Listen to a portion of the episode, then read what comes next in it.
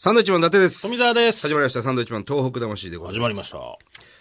あのーまあ、先週も言ったんですけれども、3月11日にね、えー気仙沼に行ってきたわけですよ。はいはい。ね、毎年行ってるわ。ええそこでいろんな方と会うんですけれども、本当に未だにですね、こう全国からたくさんの方が来てくださってるんだなっていうのが、改めてね、思うわけですよ。例えば滋賀県からですね、観光バス何台も連ねて、えーボランティアの学生の方ですね、来てくださってたり、あとは気仙沼の重瀬地区の、えー仮設住宅、行ったじゃない。はいはい。そしたら、あのー、3年間、あの震災からずっと、未だに3年間、看護師さんがね、はいはい。ずっと住んでくれてるんです、その仮設に。その方は一体どっから来てるのかなって聞いたら、兵庫なんですよね。で、あの、阪神淡路を経験して、その方も実際に阪神淡路淡路の大震災をけ経験して、い4ヶ月間仮設住宅にす住まなくてはいけない状況になったと。で、仮設の辛さっていうのがすごくわかるということで、えー震災以降、すぐにね、気仙沼に入ってもらって、そっから今もいるんですよ。黒田さんって方なんですけど。ねえすごいですよね。すごいでしょ。で、まあ、看護協会の方なんですけども、で、その人にまたボランティアが何人かっていうのが、毎毎週末かな、来てくださって、学生の、うん、いろんな人が来てくれて、で、あのー要するに長期休み、大学のね、その夏休みとかあるのかな、そうなるとまた2週間単位で学生が来てくれたりとか、で、仮設住宅の一部屋にみんなで住んで、で、食事とかどうしてんのって聞いたら、あの、わ私たちはボランティアで来させてもらってるだけなので、あの、できるだけ、あの、持ってきてますと、ご飯を。で、カップラーメン食べたりとか。で、お水とかもね、なるべく使わないようにしてますみたいなね。すごくないですか、それ。いや、これはね、すごいですよ。すごいよね。ほんで、仮設の周りもあの雪かきしてたじゃない、女の子たちね、寒い中、朝から。すごいなと思ってありがたいなと思いますよ。であのー島根県からもね、来てくださってましたね、3112ね。あの方一人、ね一人で島根から来ましたっつって、え友達いないんですかって聞いたんですけどね。いなかったみたいですけど。そんなことないですけどね。ええあとは東大の、東大の現役東大生のねい人ね。たね。前にボランティアで来たんで、そう。気になってまたみたいなね。うん、また来ましたって、学生同士で何人かで来ました、みたいな。えーすごいねっつって、将来何になるの？っつったら、官僚って言ってましたね。そうですね。官僚？そこで我々は深々とお辞儀をしたわけですけどね。えでそういうね、経験をぜひ伝えてってくれとお願いをしましたけども、えね。官僚ってなんだよって思ってね。いや、官僚って官僚でしょ、いわゆるね。文部大臣とかそういうこと大でしょ？臣。とかなんですけど、復興大臣とかになってくれるよな。そうですね。あの、最初の復興大臣にもうわけわかんないまあまあまあ、いいじゃゃないですか、それはね。えーねえーうん。本当ですよ。でね、僕が思うには、その、他県からは結構来てたんですよ。いろんな方が。はいはいはい。うん。家族連れとかも来てましたね。宮城県内の、要するに仙台から来ましたとか、うん、あんまり合わないあね。んまりね、合わないんですよね。だから宮城県内でもうちょっとこう、助け合わなくちゃいけないんじゃないのかなと。まあ、これは宮城の話なんですけど、すごく思うんだよね。そうですね、それは確かに言われると、あんまり合わないなっていうのは感じますね。ね。ほんでね、あのー3月10日に結構いろいろ震災特番みたいなのをやってたじゃないですか。あのゴールデンタイムでも。で、各局やってたんですよ。ほんで、僕らも見ててね、あの、西田敏行さんが出てた72時間っていう、その時間によって、こう、こうすればいい、こうすればいい。ね、ここは、こう、こうだったから助かったっていうのを、東日本大震災に置き換えて、あの、72時間っていうのはすごく大きなキーワードだって言うじゃない。その、瓦礫に埋まってても72時間はまだ耐えれる時間だと、人間っていうのはね。その間に、だから、レスキューだとか、消防だとか警察が助ける。うん、そうそう、何をすべきかみたいな。それを見てて。こういう番組を俺全国の人たくさん見てほしいなと思いながら見てたわけですよ。気仙沼のホテルで見てた。はいはい。そしたら結構数字良かったんですよ、東京。すごく良かった。二桁以上取ってる。宮城がすく低いんですよ。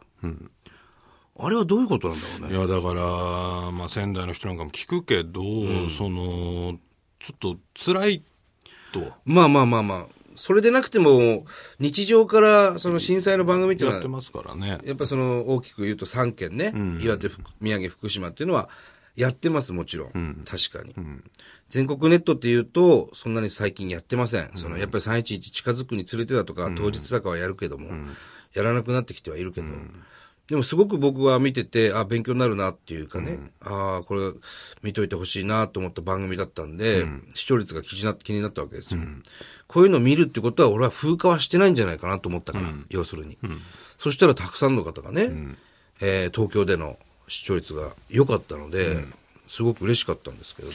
まあでもだから、いまだにね、そういう海の方行くの怖いっていう仙台市民もいますし、いるいる。そういうところが出てきてるんでしょうね、だからボランティアに行くにしても、やっぱ知ってるとこがね、ああなってしまったっていうのを見るのが辛いっていう話も聞きますし、番組なんかそう僕僕らもぼんやり犬ってテレビ、向こうでやってますけども、うん。ちょっともっと明るいのやってとも言われるじゃないですか。言われる。だからそういうとこでやっぱ人それぞれ違うので、そういう結果が出てるんじゃないですかね。っていうことなんだろうな。もうそれしか考えられないもんね。うんねなんて言えばいいんだろうね。でも宮城県民でもっとこう、総力上げて、被災地支援すれば、もう少し早く復興するとかね、その、お店屋さんはもっと人来たりするんじゃないのかなと思うんですけどもね。だって、同じ県民じゃないですか。まあね。と、なんとなく思うんだけどね。まあそんな、お前じゃあ今仙台に住んでんのか？って言われたら住んでないんでね、そんなこと、生意気な言えないんですけど、ちょっと思ったんですよね。だからもう本当に二度と言わないでください、ね。なんでだよ、お前。なんでだよ。なんでお前、なんでそっちなんだよ。難しいですよ、だからそういう問題はね、難しい正直ね。でうちの親父とか、まあ要するに家族なんかも、最近はいろいろ東松島行って、ね、そういう海苔うどん食べたりとか、石巻行ってきたよなんてこの間連絡も来ましたけど、やっぱ最近だもんね、行くのはね。うん。で、よーくその、例えば、我々がよく泳いでた深沼海水浴場っていうね、仙台市若林区にあるんですけども、あそこなんかもうほとんど浜辺もなくなってるわけですよ。その地盤沈下とかで。で、海水浴もできない状況になってるわけですね、今も。そのサーフィンなんかもね。そしたらやっぱり見たくないのかもしれないな。実際住んでたら。え、あの海にそんな瓦礫がたくさん放出されて、で、遺体がね、たくさん打ち上がった砂浜。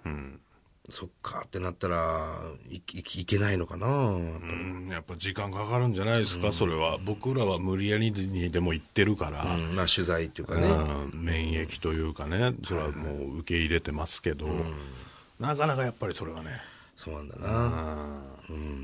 覚悟がいいりますよ。そううね。ん、だからもう本当に二度と言わないでください。なんでだってだ お前なんでそっちなの？なんかね、思いましたけどね。えー、たくさんメールも来てます。はいメール行きましょうか。じゃあはい。えーと、では、ラジオネーム、金次郎さん。はいありがとうございますえー神奈川、神奈川県在住の方です、ね。はいサンドのお二人こんばんは。どうも東日本大震災から3年が経ちましたね。最近、心の復興というのをよく聞きます。はい。どうなれば心が復興するのか。父親にどうしたら心の復興ってできるんだろうと聞いたら、限りなく難しいという答えが返ってきました。はえー父親は、えー親族が亡くなった人は家が元に戻っても町が元に戻っても帰ってこないと言っていて、僕は何も言えませんでした、どうしたら心の復興ができるのか時間なのか人そのものなのかサンドのお二人はどうお考えでしょうかという。これもだからさっき言ってたような話ですよね。いわゆる心の復興。そうですね、まあ、時間もかかるし覚悟もいりますしっていうことですよね、うん。